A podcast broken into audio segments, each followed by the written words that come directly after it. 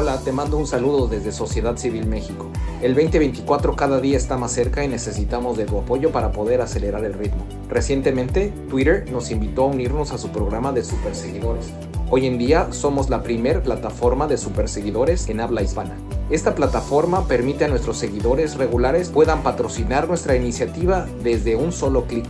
Visita nuestro perfil en Twitter e identifica dónde está la sección de Superfollow o Super Seguidor. Algunos están señalizados con una pequeña estrella. Sigue las instrucciones y listo. Gracias por ser parte de este maravilloso esfuerzo ciudadano.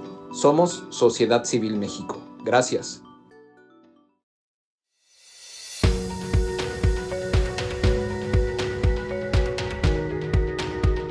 Bienvenidos al espacio de Sociedad Civil México donde propiciamos el diálogo y el debate ciudadano. En un momento comenzamos.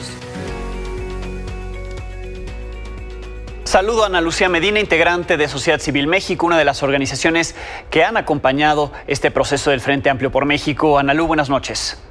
¿Cómo estás, Alex? Un gusto saludarte a ti y a tu auditorio. ¿Cómo toman este anuncio del PRI si no daña, si no afecta el hecho de que era un proceso ciudadano? Sigue siendo un proceso ciudadano, pero parece una decisión de partidos eh, el hecho de que quede únicamente Xochitl Galvez para esta recta final. Pues mira, eh, nosotros nos sentimos satisfechos. Hay que irnos un poquito más atrás y recordar que este método fue diseñado por las organizaciones de la sociedad civil y de hecho fue presentado desde el mes de marzo a los partidos políticos y se negoció que fuera aceptado por el PAN, el PRI y el PRD. Finalmente lo que nosotros queríamos era generar la opción de una candidatura competitiva. Ese era nuestro principal objetivo y sabíamos que no lo íbamos a lograr si no había una elevada participación ciudadana, si los ciudadanos no nos integrábamos en este proceso de selección. Por eso lo diseñamos, por eso lo presentamos a los partidos políticos y se hizo realidad, Alejandro. Te puedo decir que al día de hoy no estamos haciendo todavía una evaluación porque esto no ha terminado, terminará el 3 de septiembre, pero sí estamos en un proceso de reflexión de lo que hemos logrado hasta la fecha. Y la verdad es que logramos que se abriera el piso parejo, se integraron 33 personas que tenían la aspiración de participar para dirigir al Frente Amplio por México. De esas 33 personas pasaron el primer filtro 13. De esos 13 lograron 150 mil firmas haciendo giras por todo el país sin espectaculares, sin spots de radio ni televisión, simple y sencillamente buscando a la ciudadanía cuatro aspirantes. Posteriormente Enrique de la Madrid eh, eh, no pasó la etapa demoscópica, quedaron Santiago, Beatriz y, y, y Xochitl, y vimos seis foros maravillosos que se hicieron en las cinco circunscripciones del país. Así lo diseñamos para que hubiera presencia en todas las zonas del país y que se hablaran de todos los temas posibles, Alejandro, para que la ciudadanía supiera que de este lado hay reflexión, hay propuestas, hay contrastes y hay mucho que decirle y, a, los ciudadanos y mucho que proponer.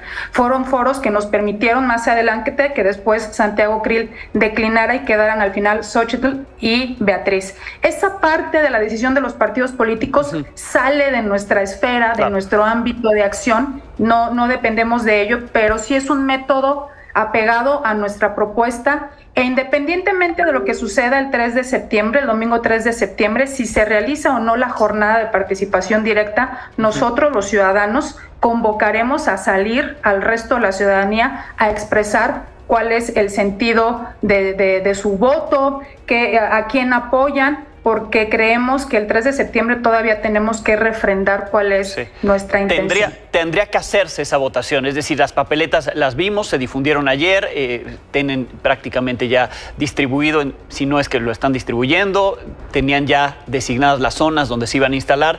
¿Crees entonces y promoverán que se realice la votación, aunque el PRI ya le haya dado el respaldo a Xochitl Galvez, que sí haya esa votación para ver en papel, digamos, que la gente vaya, que vote? Mira, nosotros tenemos todo listo para que se lleve a cabo la jornada de participación. Creamos 32 comités estatales con presencia ciudadana y formamos las mesas de participación que iban a estar integradas y coordinadas por ciudadanos y auxiliadas por ciudadanos con representación de los partidos políticos.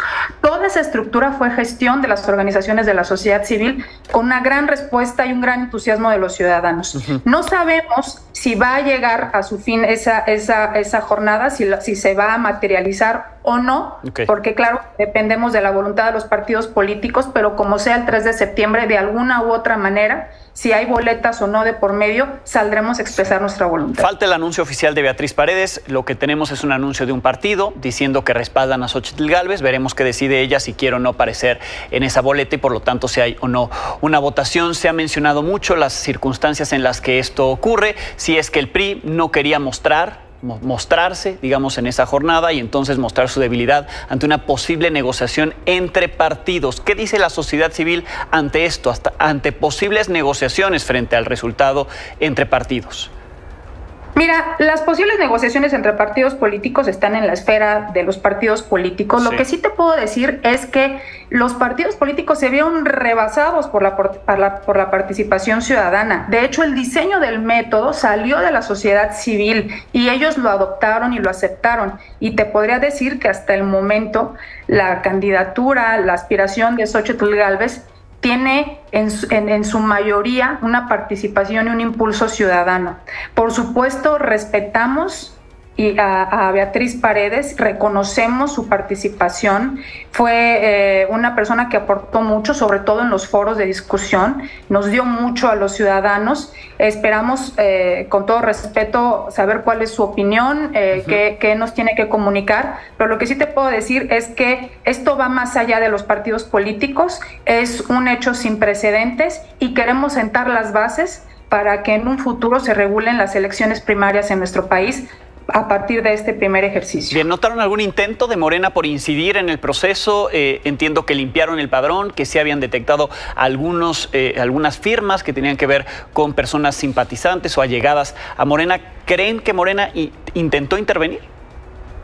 De muchas maneras, lo puedo afirmar sin miedo a equivocarme, comenzando por el presidente de la República, que desde las mañaneras ha descalificado nuestro proceso y ha señalado que esto es una simulación. Cuando cientos de miles de mexicanos participamos en su organización y nos inscribimos más de 2.297.000 mexicanos, avalando y dando nuestra confianza en este proceso. Comenzando por él, por supuesto, que trataron de intervenir, trataron de hacernos a un lado, de disminuirnos, pero cuando creamos la plataforma para el registro ciudadano hubo muchísimos intentos de ataques cibernéticos para tumbar esa plataforma y eso impidió que desde un principio funcionara porque estábamos primero atendiendo todos esos ataques y más adelante, claro, que intentaron inscribirse en nuestro padrón y por eso de más de 3 millones de personas inscritas, esto quedó en 2 millones 297 mil porque había muchos registros que pertenecían a, los padrones de Morena, del PT y del Partido Verde Ecologista que fueron retirados del padrón del Frente Amplio por México. ¿Qué número aproximado tienes?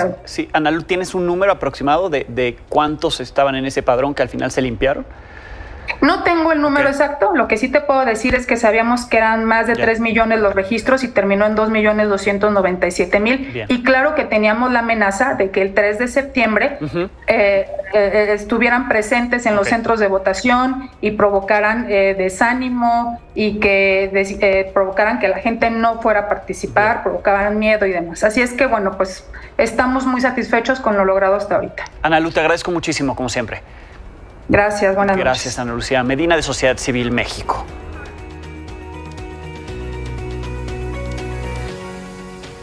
Síguenos en nuestras redes sociales. Estamos presentes en Twitter, Facebook, Instagram, TikTok, Spotify y YouTube. Encuéntranos como arroba SocCivilMX.